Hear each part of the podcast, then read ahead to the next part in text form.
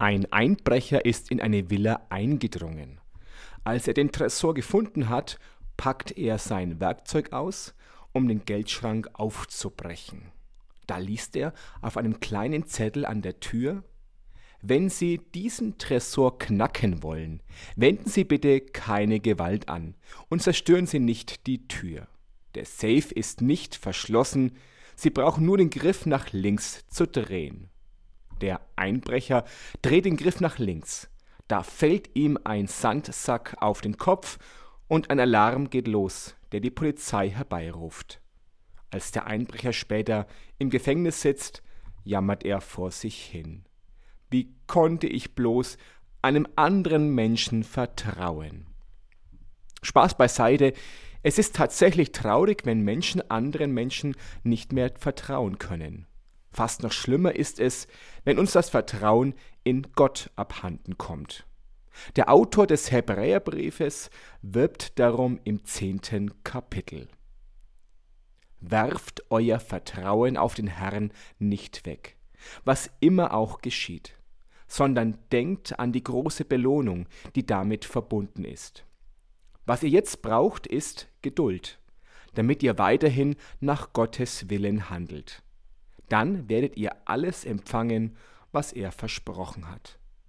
Wir sind nicht wie Menschen, die sich von Gott abwenden und so in ihr Verderben rennen.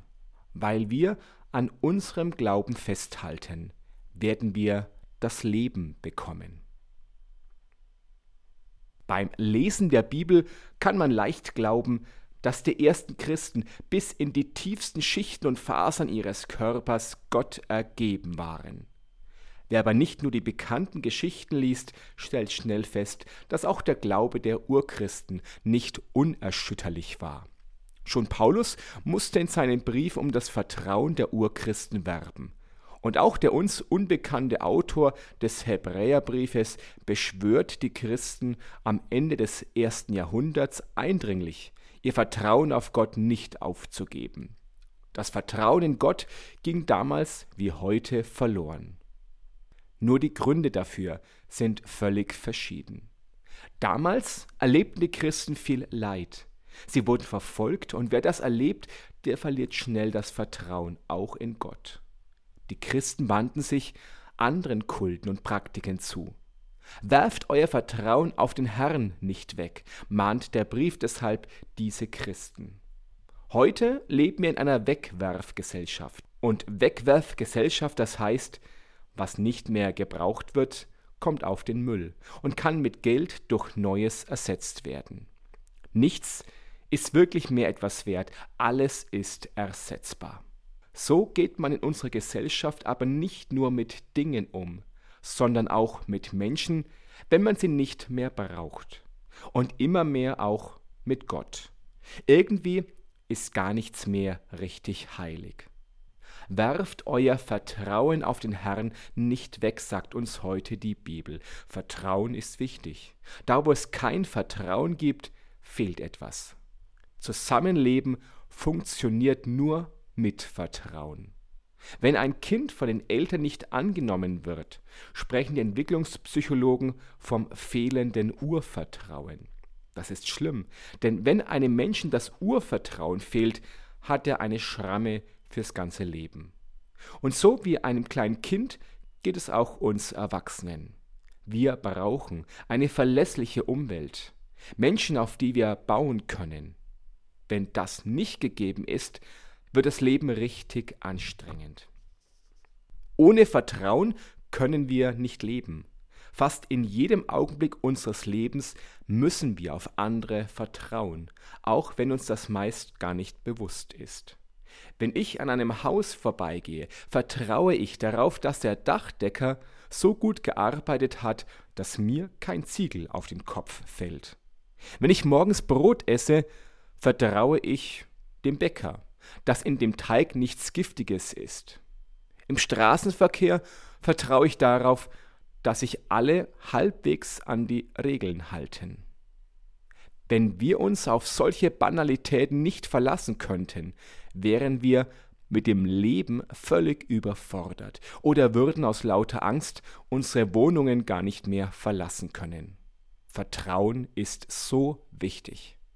Und weil Vertrauen so wichtig ist, ist Vertrauen längst zu einem Geschäft geworden. In jeder Verkäuferausbildung lernt man, wie man nach psychologischen Erkenntnissen vertrauensvoll auf andere Menschen wirkt. Es gibt immer Menschen, die auf so etwas hereinfallen, aber bei den meisten Menschen führt geheucheltes Vertrauen eher zum Misstrauen. Es ist immer schlimm, wenn Menschen das Vertrauen von anderen für fremde Zwecke ausnutzen. Am allerschlimmsten aber ist es, wenn Menschen in der Kirche Vertrauen missbrauchen. Denn dadurch kann sogar unser Glaube an Gott tief erschüttert werden. Viele Kirchenaustritte haben genau hier ihre Ursache. Der Glaube kommt Menschen abhanden, wenn sie merken, dass Nächstenliebe nur gepredigt, aber nicht gelebt wird. Die meisten Menschen sind viel zu klug, als dass sie den schönen Worten von manchen Kirchenleuten auf Dauer Glauben schenken. Sie wollen nicht nur ein gutes Gefühl verkauft bekommen, sondern dass ihre Kirche ganz konkret das Gute auch tut. Das ist mühsam, das kostet Zeit und Kraft, aber nur so lässt sich Vertrauen rechtfertigen. Werft euer Vertrauen nicht weg sagt uns heute der Hebräerbrief. Und ich sage, trotz mancher Enttäuschung müssen wir nicht nur, sondern können wir vertrauen.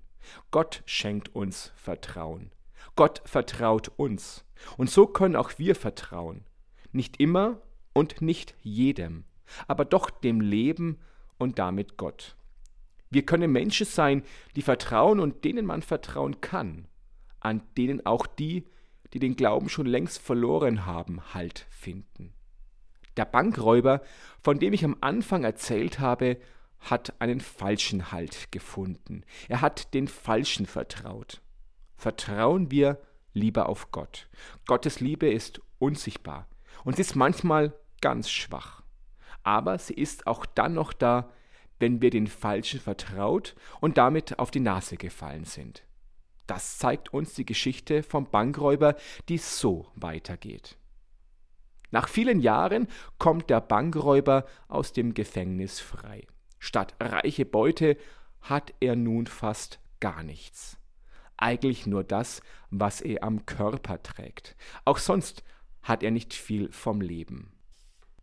Der gescheiterte Bankräuber hat nichts und doch hat er eine Menge. Er hat vom Gefängnispfarrer eine Zahl bekommen. Eine Zahl mit Schrägstrichen zwischen den beiden Teilen und einer Null am Anfang. Er hat eine Telefonnummer. Immer wenn er mal wieder so richtig abstürzt, ordentlich getankt hat und irgendwo auf der Straße liegt, nicht mehr klar sprechen kann, dann hält er seine Telefonnummer hoch. Die Leute wählen dann diese Nummer und es meldet sich der Pfarrer. Der Bankräuber hat eine todsichere Adresse und er hat Vertrauen. Vertrauen zu einem Menschen. 20 Mal schon war er dort oder 38 Mal. Und noch kein Mal wurde ihm die Tür gewiesen. Er weiß, solange diese Nummer nicht verloren geht, bin ich nicht verloren. Das Vertrauen zu diesem einen Menschen hält ihn am Leben.